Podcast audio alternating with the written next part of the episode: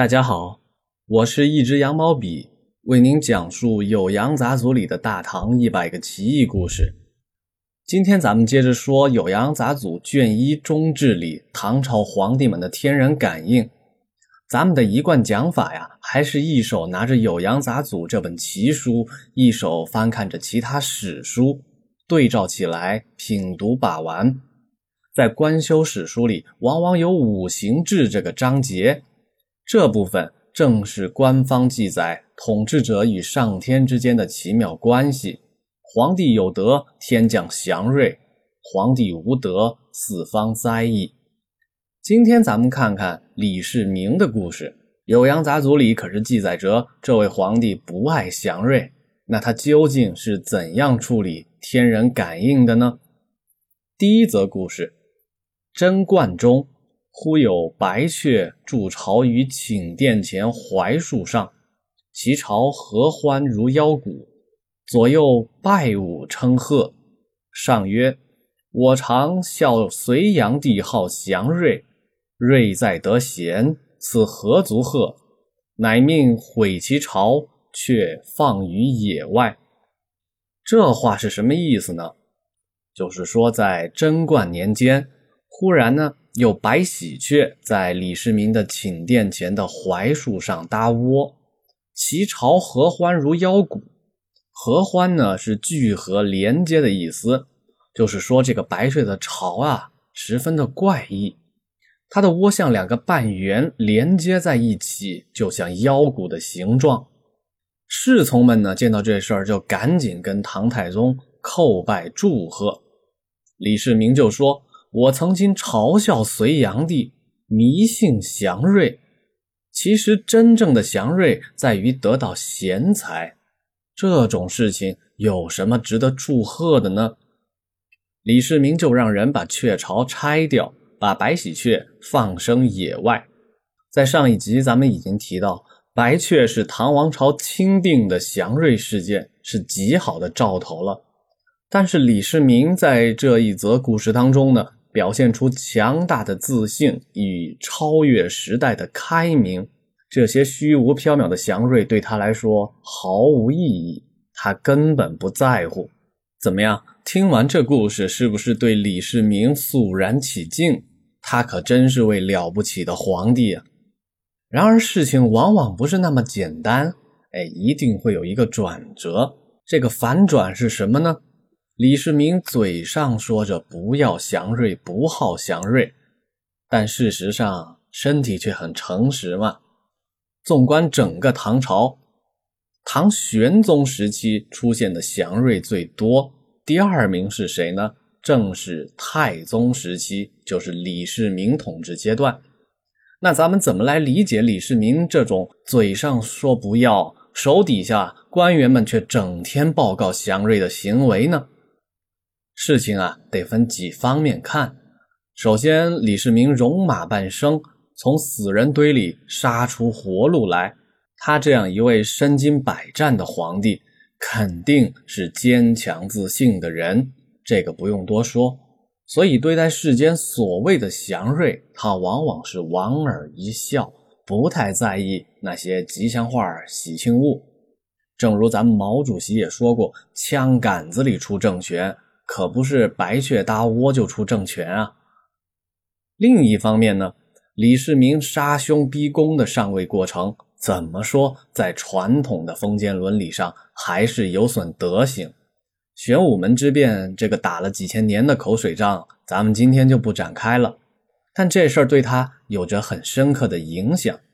他通过军事政变来攫取的政权，还需要有一些。天人感应来从神秘主义的角度奠定他统治的合法性。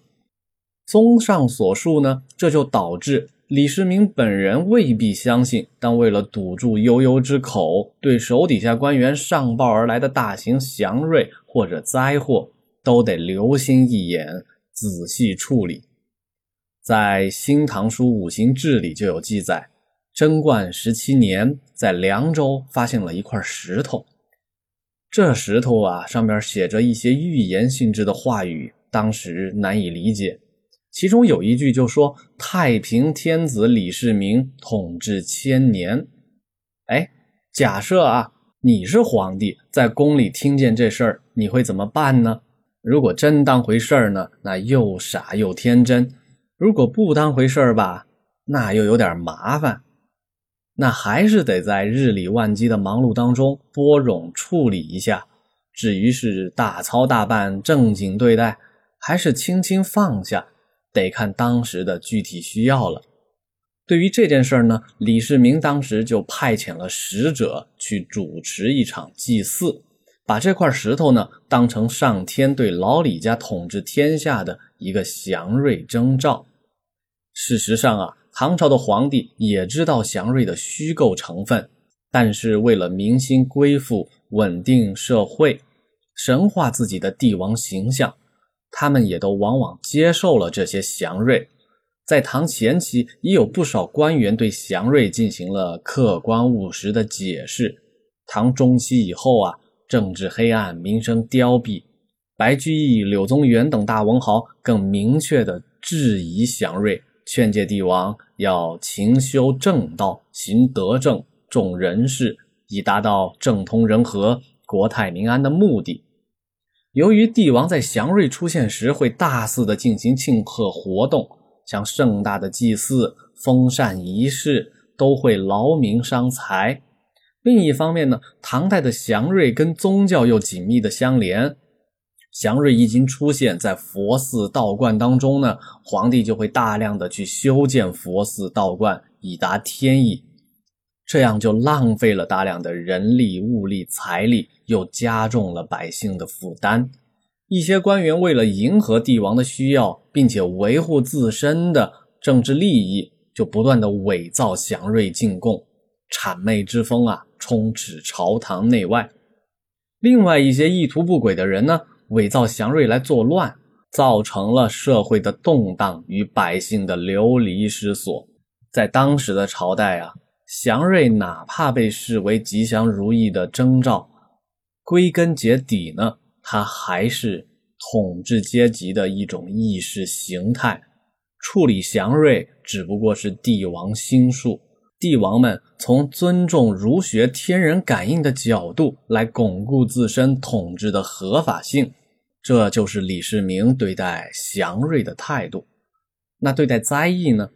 那些不是祥瑞的反常事件，李世民处置的出发点又是什么呢？还是基于现实统治的考量吗？哎，答案也是这样。证据呢，书里边都有。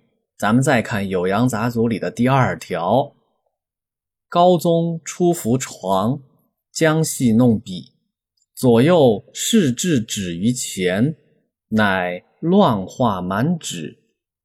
边角画处成草书赤字，太宗俱令焚之，不许传外。这故事是什么意思呢？唐高宗啊，李治，他是呢唐太宗李世民的第九个儿子。在他刚学会走路的时候呢，呃，有一次想要玩笔，侍从呢就尝试在他的面前放上一张纸。这个小孩未来的唐高宗啊，就满纸乱笔涂鸦，在纸的边角处呢，有一个字形成了，这个笔画像是草书的赤字。唐太宗知道后呀，让人赶紧把纸烧掉，不许外传。这个故事也有点神奇了啊，赤这个字是皇帝诏令的意思，一般人呢。哪里能够使用呢？就说李治小小年纪就有帝王的意向，这故事呢可能是后人穿凿附会，但是我们去考察故事里他老爹李世民的举动就很有意思了。他冷静地派人烧掉了这张纸，原因嘛也很简单，防止混乱，这也是一种非常现实的考量。在《新唐书五行志》里边，还有一个关于李世民面对灾异的故事。在贞观的二年六月，金鸡呢发生了干旱和蝗灾，唐太宗在皇家花园里就抓住了一只蝗虫，他对着蝗虫祷告说：“人类啊，以谷物作为性命所依，百姓有过呢，过错都其实在我一个人身上。如果上天有惩罚呀，就应该惩罚我，不应该伤害百姓。他这么念叨念叨之后呢，就准备把蝗虫吃掉。李世民的随从呢，担心他生病，就立马劝阻他。李世民说：“我就是希望把天下的灾祸都转移到我自己身上啊，我还怕什么生病呢？”于是啊，他就把蝗虫吃了。这年果然就没有再闹蝗灾。哎，你看啊，这条故事，李世民对天人感应的态度。是不是一以贯之的自信又坦然？好的，今天的故事啊就聊到这儿。下一集我们再看看唐朝其他几位皇帝，他们的处理天人感应的方式跟李世民相比可就不太一样了。我是一只羊毛笔，拜拜。